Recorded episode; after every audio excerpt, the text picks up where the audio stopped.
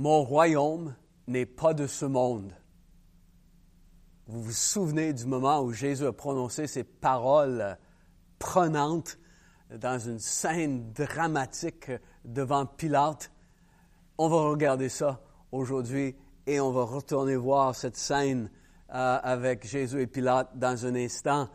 J'aimerais dire tout de suite que lorsque Jésus dit Mon royaume n'est pas de ce monde, ce n'est pas pour ignorer ou pas tenir compte des royaumes du monde. C'est pas non plus pour cracher sur les royaumes de ce monde.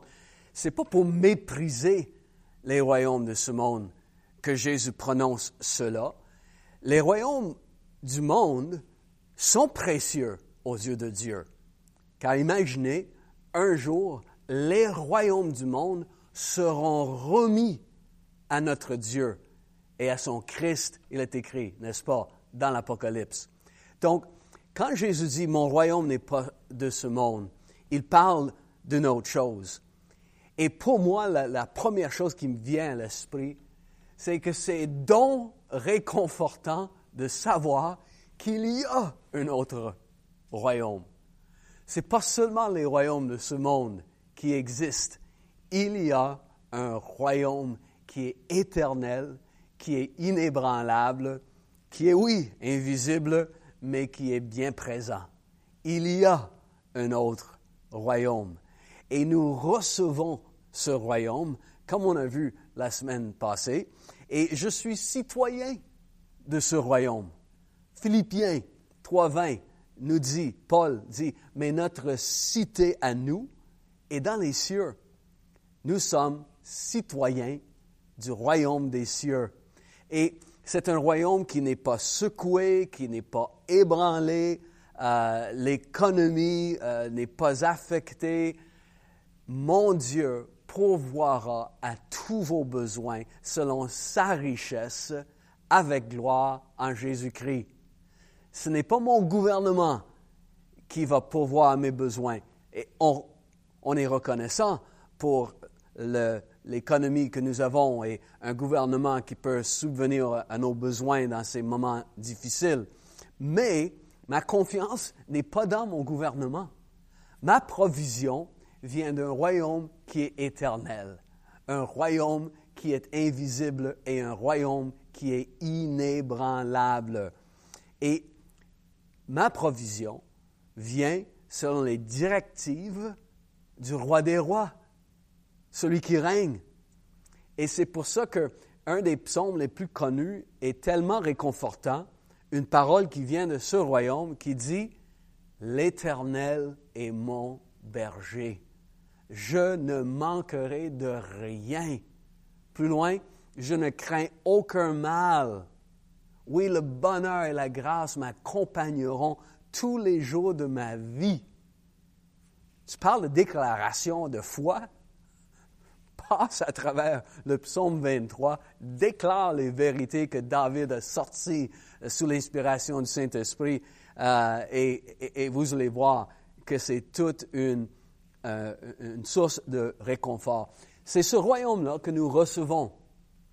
Euh, nous avons vu le verset Hébreu 12, verset 27-28, puisque c'est un royaume inébranlable que nous recevons, attachons-nous fortement à la grâce qui nous est faite et montrons notre reconnaissance à Dieu en le servant de manière qui lui était agréable, avec respect et soumission. Jésus dit, ne crains pas, petit troupeau, car votre Père a trouvé bon de vous donner le royaume. Et bien sûr, euh, un royaume, ça prend un roi, hein, un chef. Ça prend quelqu'un qui règne. À l'époque du Nouveau Testament, il y avait beaucoup de rois avec des petits royaumes ici et là. De nos jours, dans notre monde, il y a plusieurs systèmes de gouvernement, plusieurs styles de gouvernement. Il n'y a, pas beaucoup de rois sur la terre aujourd'hui, mais chaque gouvernement a un chef, comme un roi. Et dans le royaume de Dieu, dans le royaume des cieux, notre chef, c'est Jésus-Christ. Pilate va demander à Jésus, après son arrestation, on se souvient de cette scène où on traîne Jésus jusque devant Pilate. Il vient de passer la nuit dans un interrogatoire euh, auprès des chefs religieux. À la fin de cette, ce temps de questionnement, on a voilé son visage. Des hommes sont venus euh, lui frapper à coups de poing et euh, ils, se moquaient de lui. Devine, qui t'a frappé? Et là, au, au début de, de, la journée, vers 6 heures le matin, on va le traîner devant Pilate. Et là, euh, on, l'amène, et, Pilate va dire, mais pourquoi tu m'amènes cet homme-là? C'est qui lui? Et les Juifs vont dire, il prétend être le, euh, le, roi des Juifs. Donc, Pilate va poser la question à Jésus, et on peut imaginer comment Jésus est déjà arrangé, peut-être avec un œil au beurre noir, euh, il, a sûrement des bleus, il, vient d'être roué de coups par ces hommes durant la nuit. Et Pilate va dire, Es-tu le roi des Juifs? Et Jésus va lui répondre, Est-ce de toi-même que tu dis cela? Ou est-ce que sont les Juifs qui l'ont dit de moi? Pilate répond, Suis juif, moi? Hey, c'est, c'est, ta nation, puis c'est les chefs religieux de ta nation qui t'ont livré à moi. Qu'as-tu fait? Et c'est là la fameuse réponse de Jésus. Mon royaume n'est pas de ce monde.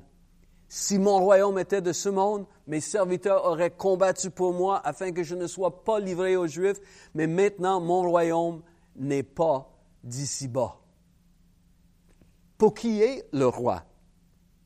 Jésus. Est-ce qu'il est le roi des Juifs? Non, pas seulement, parce que son royaume n'est pas de ce monde. Il est roi pour tous ceux qui croient en lui, pour les Juifs et pour quiconque de n'importe quelle nation. Son royaume est un royaume invisible, mais combien réel et agissant. Et ce royaume est composé de tous ceux qui soumettent leur vie au règne de Dieu. Donc c'est pour ça que c'est écrit que notre citoyenneté est dans les cieux. Tous ceux qui croient en celui qui règne aux cieux, on devient citoyen des cieux.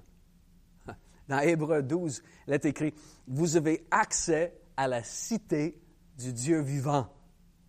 Donc, accès à tous les droits de citoyenneté qui, qui sont dans le ciel. Tu vis dans un autre royaume. Déjà, tu es peut-être ici au Canada, tu es peut-être citoyen canadien, mais tu es citoyen céleste en même temps. Tu détiens une double citoyenneté dès le moment que tu as placé ta foi en Jésus. Et de ce royaume vient un tout autre message. C'est réconfortant de savoir qu'il y a un autre royaume et il y a un réconfort qui vient par le message que ce royaume passe dans nos cœurs. Euh, je ne sais pas si vous avez vu cette semaine, mais il y avait des headlines, il y avait des déclarations qui étaient faites que, ouh, c'est pas reposant dans les circonstances là. Le secrétaire général de l'ONU, il a dit la survie de la planète euh, est, devant nous, que l'humanité entière est menacée. Wow! L'humanité entière. Donc, il, prévoit que l'humanité peut disparaître. on a, il y a un autre euh, que j'ai vu, c'était que ce que nous vivons est une catastrophe de dimension biblique. Un autre headline, il y avait un homme d'affaires qui a dit La société va être dans le désordre le plus total après cette crise. Pas reposant, hein? Mais du ciel, il y a un autre message du ciel, il y a d'autres headlines qui viennent, où Dieu a promis de prendre soin de nous. Dieu est en contrôle. Et c'est, important de comprendre que rien de ce qui se passe sur la terre actuellement n'a pris le ciel par surprise. Et il a sa réponse déjà préparée. Pour nous, c'est comme si on est tout le temps en train de, d'essayer de, de créer des réponses selon les choses qui changent si rapidement. Dieu a déjà sa réponse. s'est préparé. Il va prendre soin de nous. On peut être assuré de, comment il va agir et comment il va tourner cette situation, situation en bien pour nous tous, pour la planète et surtout pour la gloire de son nom et pour le royaume qui est éternel. Donc, ce royaume qui, oui, n'est pas de ce monde, exerce une influence dans ce monde. Et Jésus a dit qu'il tenait les clés du royaume des cieux. Il a même dit à Pierre, je vais te donner les clés. Donc c'est Jésus qui, les a. Et donc, d'une certaine façon, il va nous les donner.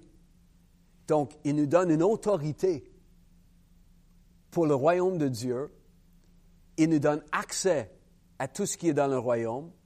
Et il nous permet, nous, d'exercer l'influence du royaume de Dieu dans notre monde. Le royaume des cieux exerce une influence sur les royaumes de ce monde et c'est à travers nous que ça se passe. C'est extraordinaire. Euh, je, vois dans euh, Apocalypse ce verset dans chapitre 1.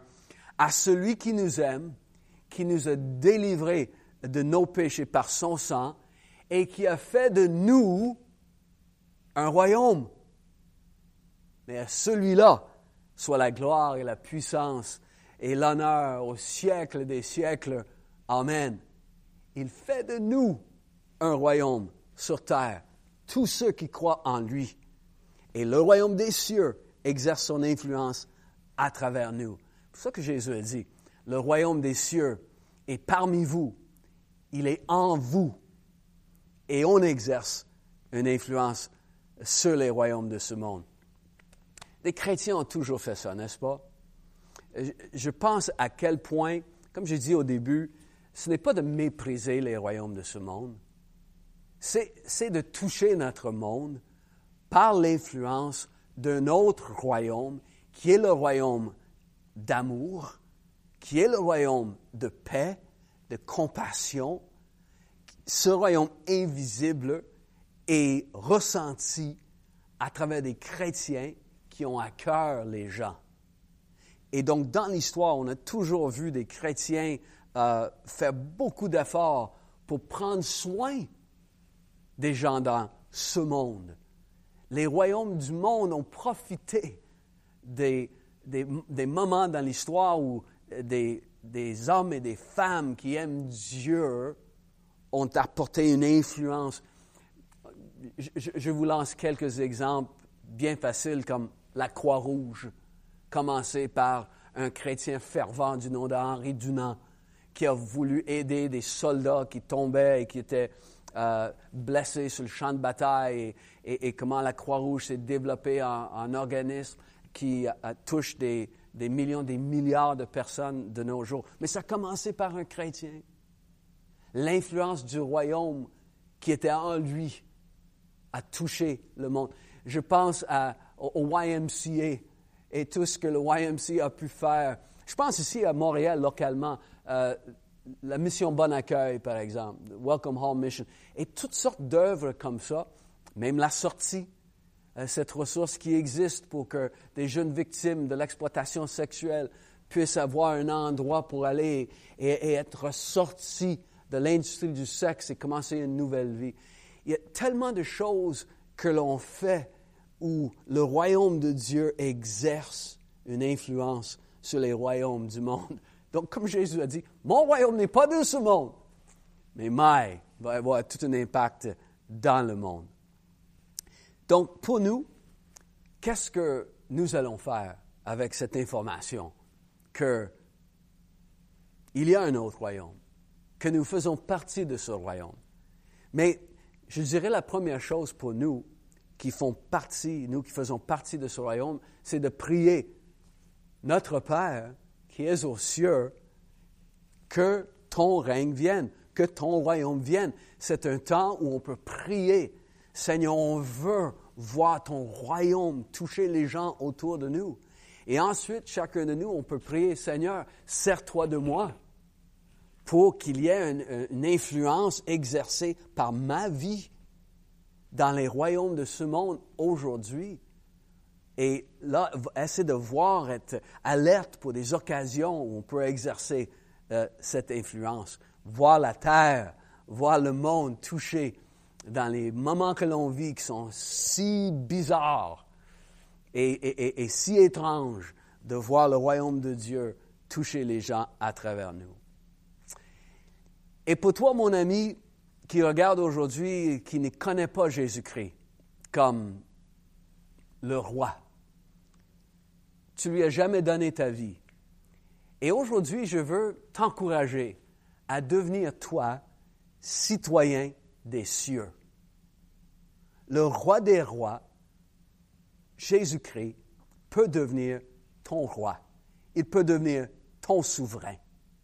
Et tu ne seras plus à la merci des systèmes de ce monde. Tu vas jouir de tous les avantages du pays céleste. Tu as simplement à ouvrir ton cœur pour recevoir Jésus comme ton roi et ton sauveur. Vous savez, ceux qui arrivent au Canada et veulent devenir citoyens, il y a plusieurs étapes, n'est-ce pas? Et ça peut être long. Plusieurs formulaires à remplir, plusieurs étapes, ça peut être laborieux, euh, ça prend du temps. Euh, on remplit un formulaire, on attend la réponse, finalement, la réponse, oups, on a fait une erreur sur un des formulaires, on recommence. Et ça prend du temps, et ça coûte. Ça coûte cher.